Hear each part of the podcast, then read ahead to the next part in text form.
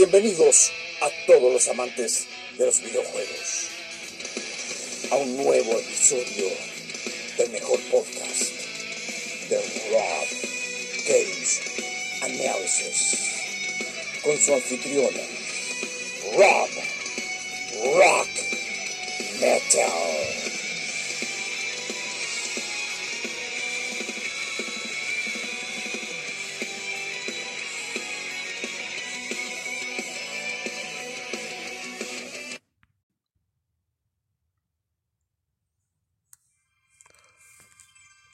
Muy buenas a todos. Bienvenidos a este podcast, a un nuevo episodio de Rob Games Analysis con su anfitrión Rob Rock Metal. Y vamos a hablar de un clasicazo, un clasicazo, sí, de los videojuegos. Y un crossover que a mí me gusta bastante yo creo que no tengo necesidad de decir cuál es. Porque ahora con la música de fondo, mi amigo anunciador va a soplar el nombre del juego. Pero bueno, agradecer a toda la gente que me escucha, que me siguen en todas las plataformas donde se emite este podcast, como Spotify, Overcast, Pocket Cast, Breaker, Listen Now, Anchor, Google Podcast, Radio Public, Apple Podcast, Castbox, Podcast Addict, Podcast Tracker, Podcast God, Podcast Guru, Antena Pod, Podimo Podcast App, Podcast App Free, Doble Pod, Podcast Online y Podbean. Y muchas gracias a toda la gente que me sigue en Instagram, arroba o me manda correos a mi mail robgamesanalysis.gmail.com antes de comenzar vamos con unos anuncios.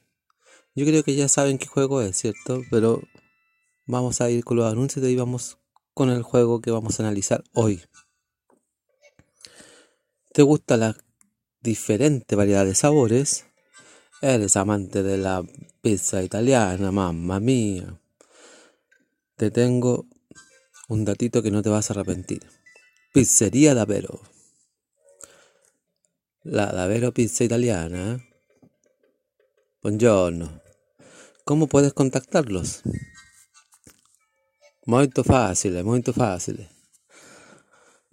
En su Instagram, donde puedes ver todas sus ofertas, en arroba davero pizzería, ahí puedes ir chequeando todas las promociones cuando tienen por día a veces promo, porque a veces hay promos. Y su carta, todo su menú y todo lo que te llame la atención. Por ejemplo, te puede interesar una diábola, ¿cierto? Qué rico, ¿cierto? Puedes encargarla, una Terra Nostra, a su WhatsApp si quieres, al más 569 5600 2190 y puedes ir allá mismo pedir tu pizza o encargar tu pedido al WhatsApp que di e ir a buscarla a esta dirección si eres de Villalabrazo a Constantinopla Poniente 16753. No lo olvides, Pizzería Davero, la Davero Pizza italiana. ¿Eres amante de los videojuegos? ¿Te gustan los exclusivos? ¿Y quieres tener tu juego favorito? Bueno, este es tu lugar, Mega Play, donde puedes ir viendo todo lo que le va llegando a los muchachos de Mega Play a través de su Facebook, Megaplay Persavio Bio, o en su Instagram puedes ir chequeando y haciendo tu pedido, arroba megaplay-persavio bio. Puedes consultar en su email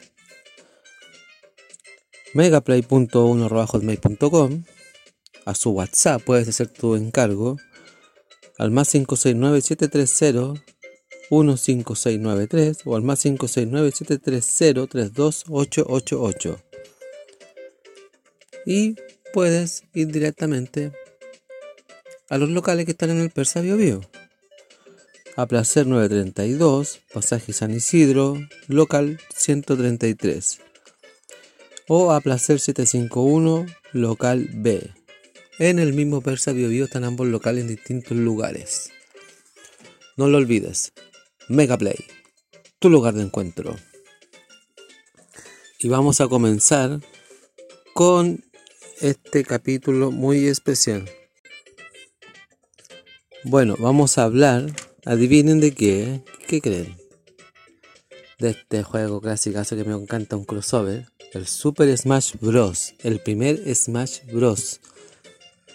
Por eso dije, mi amigo anunciador sopló, pero como dice él, Super Smash Bros. Pero todo lo conocemos como el Super Smash Bros.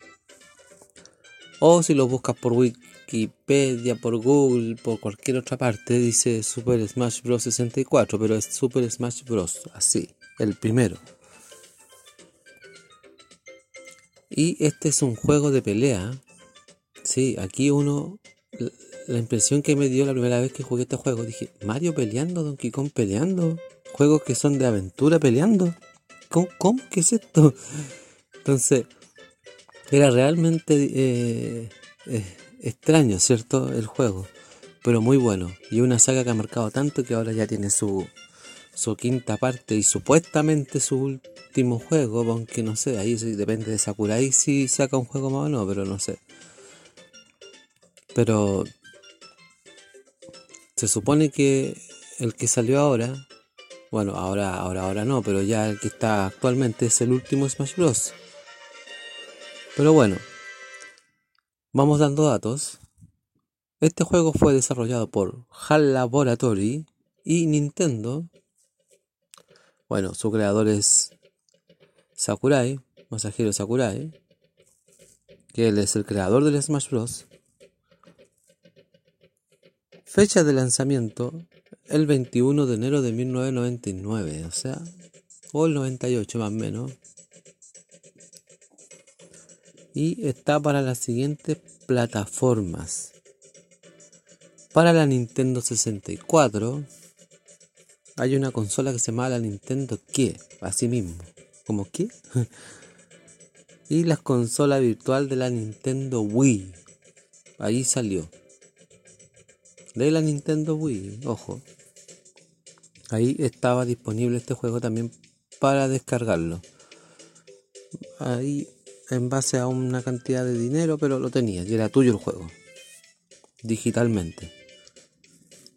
Bueno, el juego, como dije anteriormente, pertenece al género de lucha, siendo también un crossover, que eso es lo que dije, un crossover, a mí me encantan los crossovers, este es uno de los que me gusta bastante, de diversos y variados personajes de diversas franquicias de Nintendo. Bueno, eso es lo que era al principio, eran puros personajes de Nintendo enfrentándose entre ellos, siendo estas de las series las siguientes, las que incluía el juego, personajes que eran del mundo de Mario, de Donkey Kong, de The Legend of Zelda, de Kirby, de bueno, de Yoshi Island también, pero es de Mario igual, de Star Fox, de Pokémon, de Metroid, de F0 y de Bone que son las sagas que estaban representadas al menos en este primer Super Smash Bros.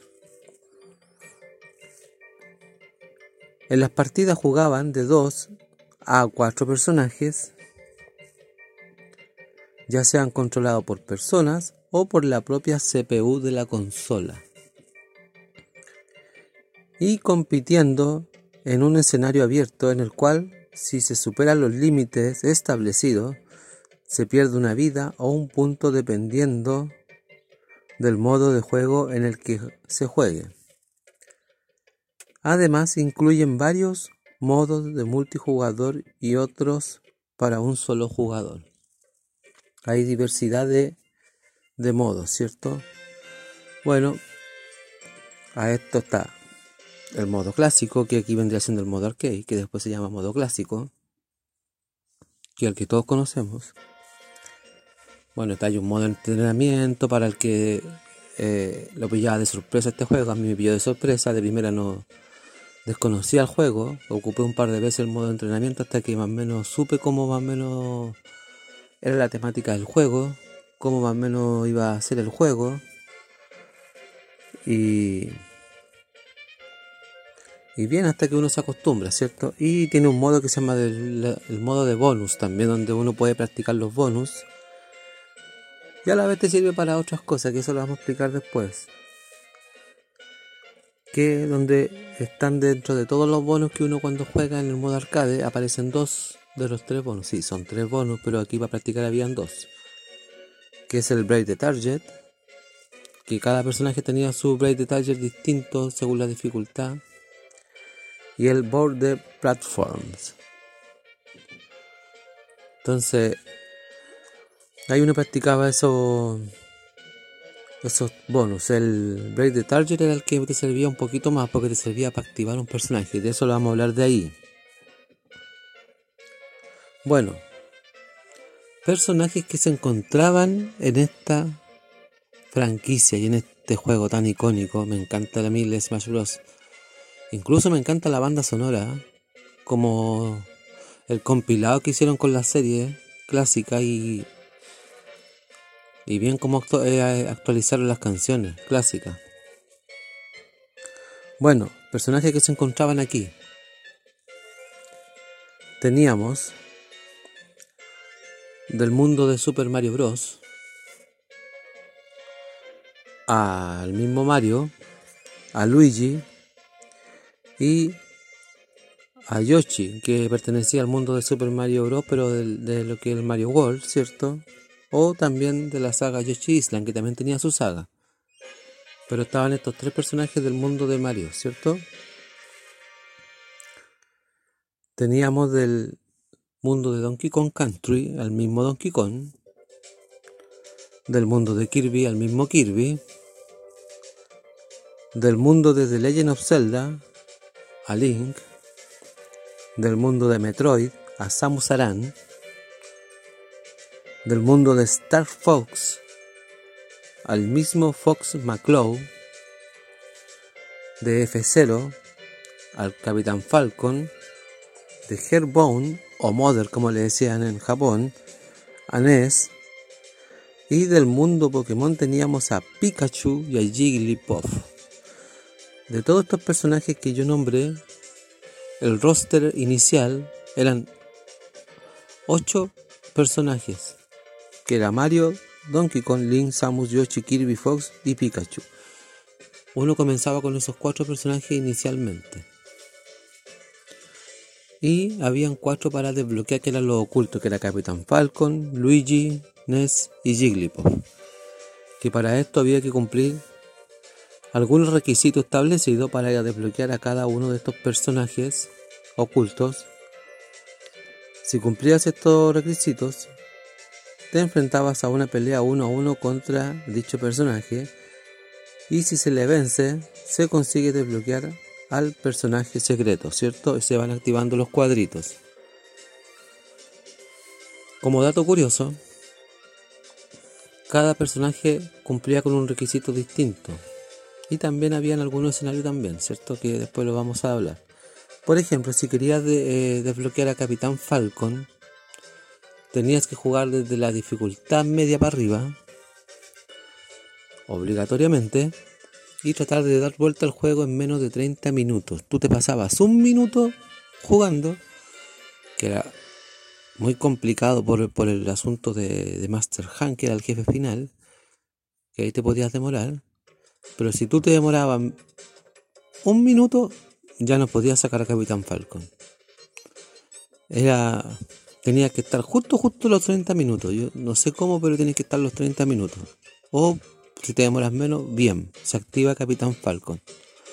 Y obviamente después aparece el personaje para que lo derrotes. Y una vez que lo derrotas, se incorpora al rooster de, de luchadores, ¿cierto? Luego teníamos a Luigi, ¿Cómo activamos a Luigi? Muy fácil.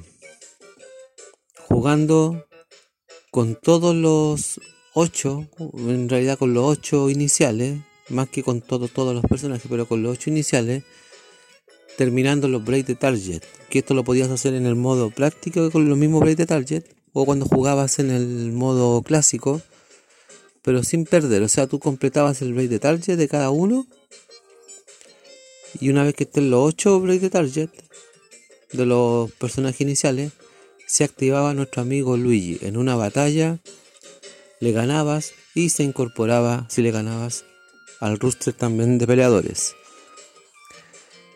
Jigglypuff. Este no era más tan complicado como los demás, este era más fácil.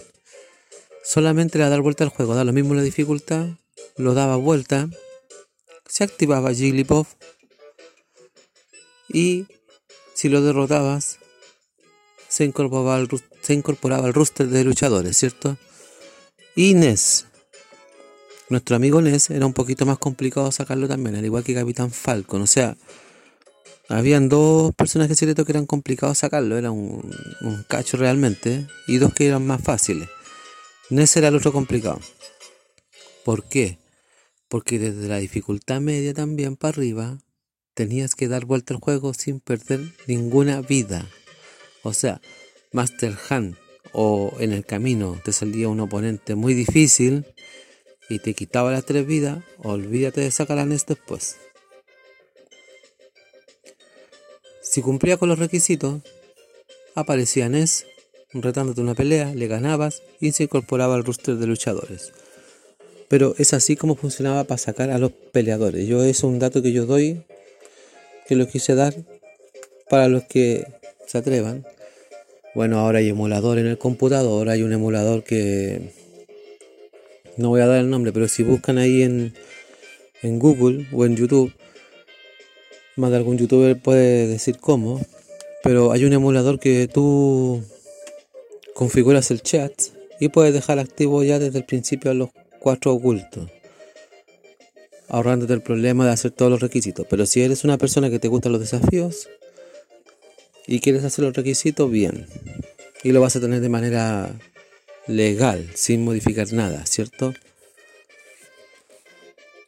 Bueno, la jugabilidad. Teníamos el modo entrenamiento, ¿cierto? Que era uno que para más o menos descubrir cómo era la, la habilidad de cada personaje. Y íbamos acostumbrándonos a estos movimientos tan extraños que no sabíamos, porque para nosotros en este tiempo Super Smash Bros. era algo totalmente nuevo y diferente, era, era extraño. Estaba los modos bonus que yo los dije delante, que era lo de que salía de los tres bonus, dos, que era el Blade de Target y el Board Platform, que podías practicar más o menos por si cuando jugábamos de arcade ya más o menos conocías cómo eran los bonus, ¿cierto? Teníamos el modo verso también, que jugábamos con un amigo. Y estaba el modo arcade, que para nosotros es el modo clásico. Yo le digo el modo clásico. Donde esta era la temática que tú jugabas, ¿cierto? Te podían ir apareciendo variedad de enemigos. Por ejemplo, no sé, por, por dar un ejemplo. Porque puede ir variando. Pero acá habían algunas peleas que eran fijas no era tan tan variada como en el como en el Super Smash Bros por ejemplo que viene ¿eh? para adelante que ya van variando los enemigos. Pero acá por ejemplo tú te metías al modo clásico y el primero que aparecía era Link. Retabas a Link le ganabas seguías avanzando después aparecía el equipo Yoshi el Team Yoshi que tenías que pelear contra 18 Yoshis. Sí, 18 Yoshis. Si eras un poco descuidado podías perder hasta una vida ahí. Pero si sabías la técnica como derrotarlos fáciles, no era tan complicado. Después de derrotar al equipo Yoshi, aquí ya podía ir variando ya, pero por ejemplo te podía aparecer Fox McCloud, que el personaje ya estando solo es complicado porque al ser un un personaje shooter o que usa armas, el hecho de que te tire rayos con su pistola que tiene o, arma, cuesta bastante ganarle. O sea, hay que saber cómo enfrentarse a Fox McCloud, ¿cierto? Después de derrotar a Fox, aparece el primer bonus. Aquí ya estaban implementados estos bonus ya. Hay muchos que después no aparecen, que en el próximo capítulo lo vamos a decir. Y algunos continúan hasta cierto Smash. Por ejemplo, aquí un bono bien clásico que duró bastante fue el Blade de Target. te aparecía después de la tercera pelea. Bueno, y ahí va a depender si pasabas la prueba o no y todo. Si la pasabas bien. Y te ayudaba también a disminuir en el camino para no hacerlo después en el modo el modo práctica el bonus break detalle de nuevo para sacar a Luigi, así que te servía como era una ayuda si es que lo sacabas ahí. Después de pasar el break de target, venía la cuarta pelea contra el equipo Mario Brothers, le dicen aquí, Mario Bros, que vendría siendo Mario y Luigi. Te enfrentabas con los hermanitos Mario y Luigi. Derrotabas a Mario y Luigi, luego venía Pikachu. Después venía un Donkey Kong gigante. Sí, un Donkey Kong gigante que costaba bastante, pero uno igual tenía como un par de ayudas pero era muy difícil al ser muy grandote y macizo, costaba botarlo. A menos que tuviera suerte y de repente se, se caía solo igual, al ser muy grande. Pero era un Donkey Kong gigante. Después venía el segundo bonus, que era el board de platform, que son plataformas que tiene que ir marcando. Después de pasar el de las plataformas, venía otro equipo, el equipo Kirby o el Team Kirby, que ahí eran menos que los Yoshi, pero era más difícil derrotarlo que tenías que pelear contra 8 Kirbys. Y aparte costaba bastante, porque cada Kirby venía con la habilidad de, de un personaje, al menos en, esta en esta versión, en esta en este juego, porque después cambia un poco pero no sé, pues venía el Kirby original, venía el Kirby con la habilidad de Mario, el Kirby con la habilidad de Samu, el Kirby con la habilidad de Donkey Kong, el que tenía la habilidad de Yoshi, el de Fox. Así, pues venía así, el de Pikachu. Y el Kirby que tenía también la habilidad de Mario. Entonces era complicado. Pero una vez que derrotabas al equipo Kirby, luego te enfrentabas a Samus Aran. Después de derrotar a Samus Aran, peleabas con el primer jefe que había en el Smash, que después esto fue variando con personajes diferentes en, en lo siguiente, pero aquí era fijo como subjefe Metal Mario, costaba bastante, pero había una manera de ganarle a Metal Mario. Lo único que había que hacer es que Metal Mario no te quitara tan, tanta, tanto puntaje o, tanta, o tantas vidas. Porque al costar mucho para botarlo, eh, te pegaba, no sé, un puro golpe y te quitaba más. Era complicado Metal Mario. Después de Metal Mario, teníamos el último bonus que era el Race to the Finish, que esto también fue un bonus clásico hasta cierto Smash. Pasabas el, el Race to the Finish, que tenías que buscar la, última puerta, aquí tenías que buscar la última puerta, y en el camino tratar de evitar a los polígonos que se interponían para buscarte pelea, y las trampas que habían. Luego venía los segundos como tipo subjefe que se puede decir que bien. Una pelea contra el equipo Polygon, que eran 30 poligones con la forma de Luigi, de, Yoshi, de Mario, de Pikachu, de Donkey Kong, de Samu, con todos los personajes, pero eran con la forma, pero versión polígono. Y eran más fáciles de ganarle. Pero al ser 30 igual, como que de repente te tupía ahí y mm, costaba. Costaba. Bueno, después de derrotar al equipo Polygon, el jefe final era Master Han que una mano gigante ahí que te reta y todo. Que se supone que es la mano del que está, con los juguetes, porque cuando tú derrotas a Master Hand, sale después los personajes como versión juguete, como que esa es la mano que estaba jugando con los personajes. Pero era bien como ingenioso la manera en que se implementó el primer Smash Bros. Pero era interesante. Y luego teníamos los escenarios, que son el castillo de Peach, la jungla con, el Dreamland, Castillo Hyrule, Hyrule, el planeta Cebes, Sector Z, Ciudad Azafrán Isla de Yoshi y el Reino Champiñón que estamos escuchando ahora. Bueno, para sacar este escenario, al completar el modo de un player con los 8 personajes iniciales, en cualquier nivel de dificultad no había requisito y jugar al menos en una ocasión en cada escenario inicial, se activaba el reino champiñón. y aquí tenías escenario como el reino champiñón y el castillo de Peach del mundo de Mario. Tenías la jungla Congo de Donkey Kong, el Dreamland de Kirby, ¿cierto? El castillo Hyrule de Zelda, de Legend of Zelda, el planeta Sebes de Samus, sector Z de Fox, o Star Fox, la ciudad Azafrán de Pokémon, Yoshi Island de, del mismo juego de Yoshi, ¿cierto? La isla de Yoshi. Y eso era lo escenario. A ver, vamos a los puntos de vista. Lo bueno, lo malo y la nota.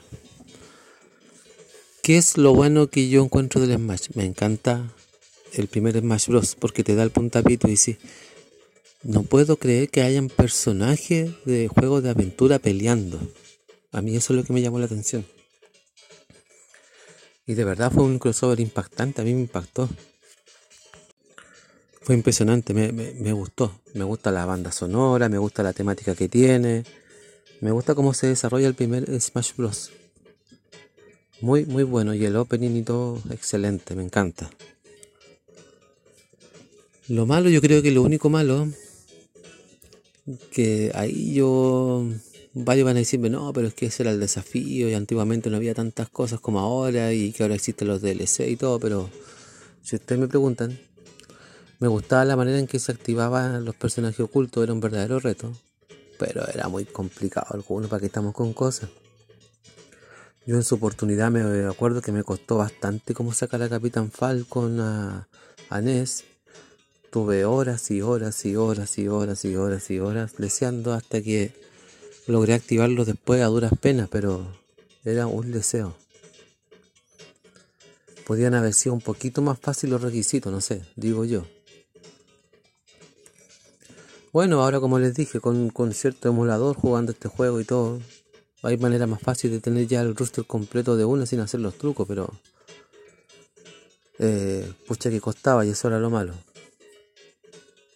Pero la experiencia de juego es espectacular, me encanta me gusta. Con el tiempo fue cambiando mucho más pros. Sí, después van a saber por qué fueron cambiando mucho. Y yo este juego, para ser su primer juego inicial, de 1 a 10 yo le voy a colocar un 9. Solamente por la dificultad de poder sacar a los ocultos le coloco un 9 y no un 10. Pero es, esto es el Super Smash Bros. El original un juegazo que no te vas a arrepentir. Si quieres conocer el inicio del Smash Bros. a lo que he llegado ahora, te recomiendo este juego. No te vas a arrepentir. El Super Smash Bros. original, el de Nintendo 64. Bueno, espero que le haya gustado este capítulo. Espero que le haya interesado esta información y este primer episodio sobre Super Smash Bros. Tenía pensado hablar de otro juego, pero lo vamos a dejar para ya para la segunda temporada mejor. Nos estamos acercando a la segunda temporada. Sí, atento, atento a los a los últimos programas ya del próximo mes. Sí, por ejemplo, al programa ya de como de la última semana de agosto, atento ahí, atento, atento. Porque se viene una sorpresa quizás, ahí vamos a ver. Pero no voy a decir nada todavía hasta que tengamos las cosas seguras. Pero se viene algo ahí realmente interesante. Pero bueno, espero que les haya gustado este capítulo sobre Super Smash Bros. Uno de los juegos de pelea de Nintendo que es impresionante. Les recuerdo que no dejen de seguirme en mi Instagram, arroba Rob Analysis. Sigan el Instagram de los amigos de Megaplay. Arroba Megaplay-Persa Bio Bio. Sigan el Instagram de los amigos de Pizzería Davero. Arroba Davero Pizzería. mi correo robgamesanalysis.gmail.com y también puedes seguirme algunas pequeñas entrevistas que logré hacer por el momento porque no he podido seguir haciendo más por muchas razones, pero puede ver un par de entrevistas que le hice incluso a algunos youtubers y que están en mi canal de YouTube, Rob Rock Metal. Así que pueden ir a visitar ahí, darle like, suscribirse y, y verlo. Igual podrían dejar algunos comentarios que, que youtuber les gustaría ver ahí, pero yo he tratado de contactar a alguno y cuesta bastante. Pero si algún día se contacta alguno conmigo, bien. Y por último, dale las gracias. Y antes de despedirme, un saludo a Maggi Soldi, Matías Cabrol, Esteban Moreno, Miguel Cisterna, José Saldía, Diego Chacón, Nicolás Roja, Nico Checase, Carlos Sar, Carlos Murri, J. Carter, Gonzalo Alvarado, Iván Arrigada, Bernardo Contreras, Mario Cabrera, Luis Zúñiga, Miguel Macaya y el amigo Anthony. Y el amigo de Baylor Games también, que me sigue también. Le gustan mis podcasts, así que saludo amigo. Y nos vemos en el próximo capítulo, en la segunda parte de Super Smash Bros. Viene el siguiente juego. Espero que le haya gustado. Soy Roros Metal. Nos vemos hasta la próxima. Adiós. Finaliza otro episodio de tu podcast, el mejor de videojuegos. Rob Games Analysis. Búscanos en todas las plataformas. Spotify, Pocket Cast, Overcast, Breaker, Anchor, Listen Notes. También síguenos en nuestras redes sociales. Instagram, arroba Analysis. Y para contacto, escríbenos a gmail.com. Debes estar atento a nuestras redes para que sí sepas cuando sale otro episodio del mejor podcast. Lo sabes, Rob Games Analysis.